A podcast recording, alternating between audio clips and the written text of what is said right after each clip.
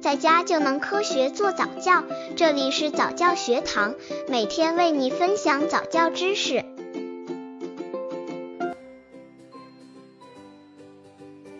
父母在六个月早教过程中需要注意的问题：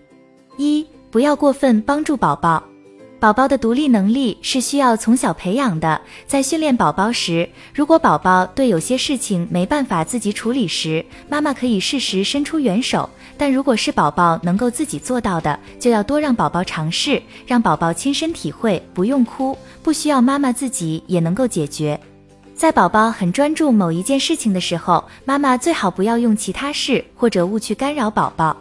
刚接触早教的父母可能缺乏这方面知识，可以到公众号早教学堂获取在家早教课程，让宝宝在家就能科学做早教。二，不要过分担心宝宝，适当调整自己过分紧张和担心的情绪。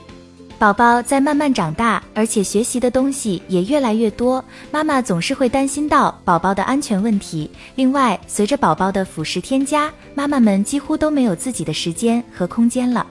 这个时候就需要妈妈们合理的调整自己的心态，多和朋友们聊聊天，也可以和其他妈妈分享一下自己的育儿经，对负面情绪都会有一定的缓解作用。宝宝虽然还不解人事，但宝宝需要一个心情愉快、情绪放松的妈妈。如果可以，妈妈也可以动员爸爸一起照顾宝宝。网友妈妈关于六个月宝宝早教经验分享：一、六个月宝宝还没有多少感知呢。可以多让宝宝听听节奏鲜明、活泼的音乐，多跟宝宝说话，培养他对语言的感知能力，多和他有些肢体上的接触。米卡的手指操就挺不错的，拍手啊，手指运动啊，对宝宝的协调性都有帮助哦。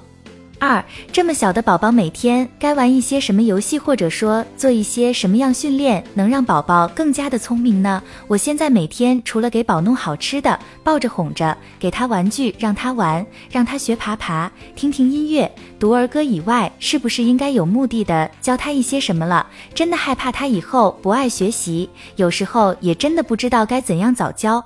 三，关于宝宝六个月的早教，现在市面上有很多这方面的书的。早教有很多方面，如语言方面，这时候宝宝已处于语言准备阶段了，经常和宝宝说话。运动方面，此时的宝宝已能靠着坐，多训练宝宝坐住，可以训练腿部肌肉，如大人扶住他，让他在大人腿上上下弹跳。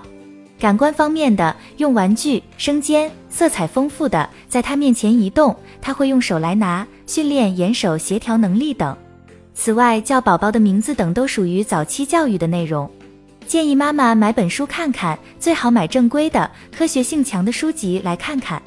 希望自己的宝宝聪明健康是每一个妈妈最大的心愿，但宝宝教育却一个长期且极需要耐心的工作，所以妈妈们在训练过程中也不要太过激进。每个宝宝生长规律及发育进程也不相同，所以在日常训练的过程中，妈妈需要摆正自己的心态，不要有太大压力。